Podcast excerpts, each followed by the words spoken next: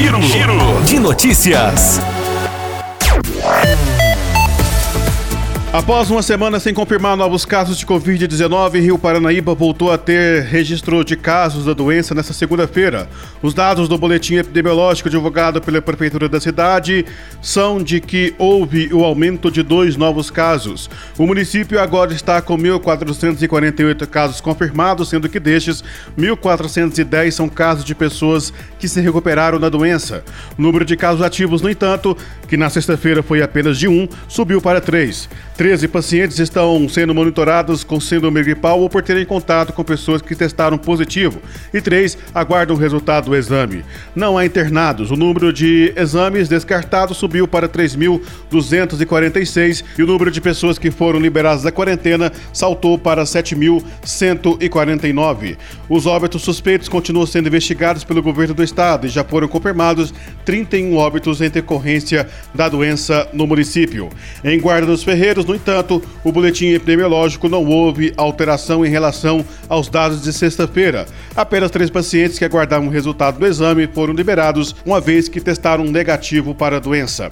Com isso, segundo os dados, já foram confirmados 429 casos na comunidade, sendo que são 424 casos de pessoas que se recuperaram. Há cinco pacientes em isolamento domiciliar e não há ninguém aguardando o resultado do exame naquela localidade. As queimadas das últimas horas em Rio Paranaíba causaram estragos à vegetação de preservação permanente e na estação de tratamento de água da cidade. O abastecimento de água foi interrompido na tarde desta segunda-feira devido à tubulação e os cabos de energia terem sido danificados.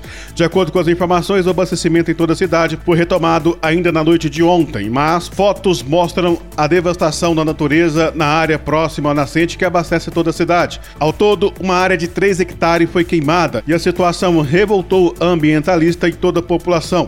Um caminhão-pipa da prefeitura da cidade foi para o local controlar os focos de incêndio que persistiram durante toda a manhã de ontem. Nossa redação entrou em contato com a Copasa, a qual informou que apesar dos estragos na tubulação e na instalação elétrica, a qualidade da água não houve impacto. De acordo com um professor da UFV, a vegetação queimada pode se recuperar sozinha, mas pode durar pelo menos 20 anos. E não foi só as áreas de preservação ambiental que ficaram danificadas com as queimadas desta segunda-feira. No lixão da cidade, onde trabalhadores recolhem material reciclável para comercializar, um incêndio também queimou todo o material e a vegetação no local. De acordo com as informações do secretário de Meio Ambiente, Jimson Ribeiro, oito cães, ainda filhotes, morreram carbonizados debaixo de um sofá após tentarem fugir das fortes chamas que se alastraram rapidamente.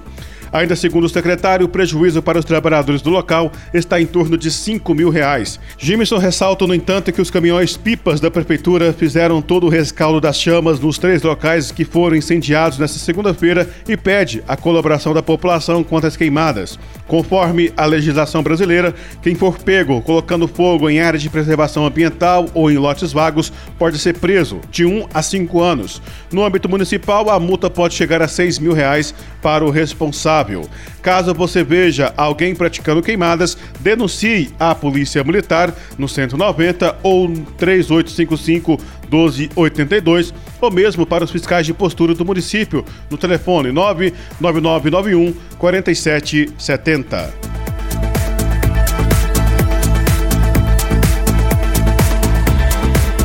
Terá início nesta quinta-feira a tradicional festa em louvor a São Francisco das Chagas, padroeiro de Rio Paranaíba, que seguirá até o próximo dia 4 de outubro, dia em que se celebra a memória do santo. O tema escolhido para este ano foi Pregue o Evangelho a todo tempo, se necessário, use palavra.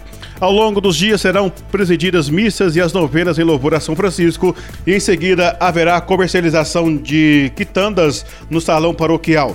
Devido à pandemia da Covid-19, ainda não foi possível voltar às barraquinhas de São Francisco na praça da Igreja Matriz, mas os fiéis podem pedir quitandas sem sair de casa pelo delivery, pelo telefone 99680 2622. O cardápio é bem variado e o valor mínimo para entregas, entretanto, é de 25 reais.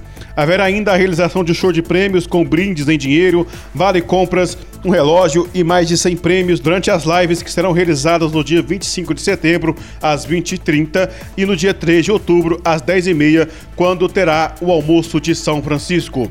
O encerramento da festividade na Igreja Matriz acontece no dia 4 de outubro, com missa presidida pelo pároco Padre Maurino Mota. O Conselho Paroquial de Pastoral, o CPP, convida todos para participarem da programação e lembra que toda a renda da festa de São Francisco será destinada para as construções da Igreja de São José e do Divino Pai Eterno. Foi realizada na tarde dessa segunda-feira na Câmara Municipal de Arapuá uma reunião extraordinária para entrega de moção de aplausos à Universidade Federal de Viçosa, campus de Rio Paranaíba, pelos 15 anos de criação. Estavam presentes, além de autoridades daquele município, o reitor da UFV, Demetrios David, o diretor do campus, Renato Ruas, vereadores de Carmo do Paranaíba, Rio Paranaíba e Matutina.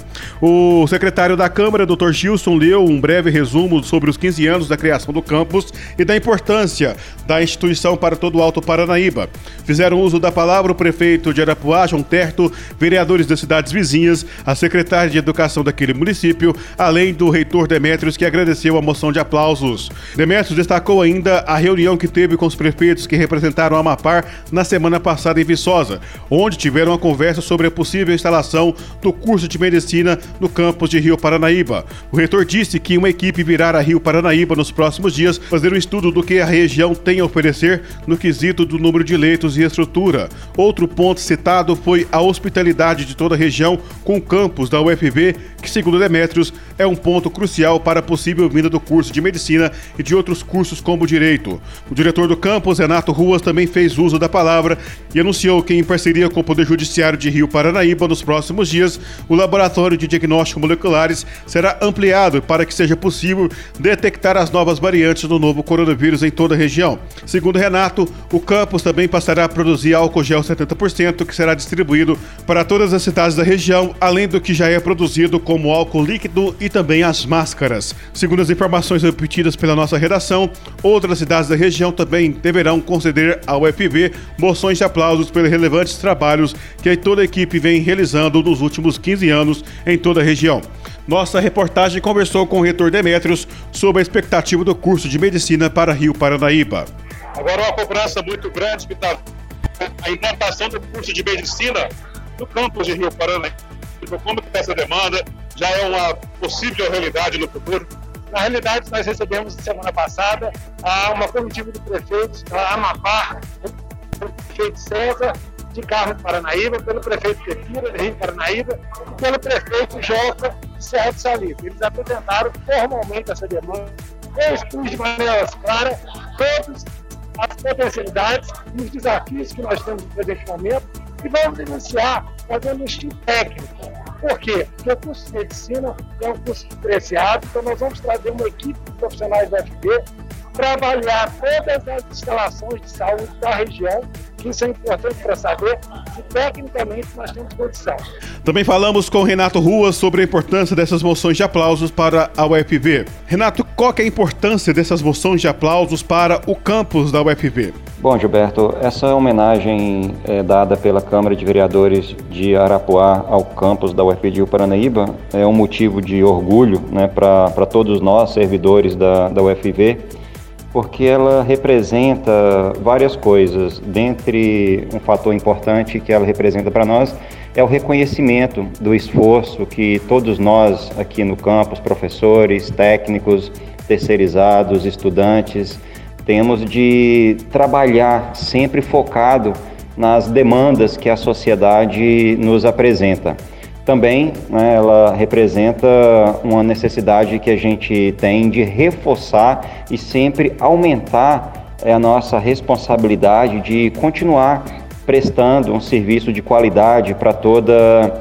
a região.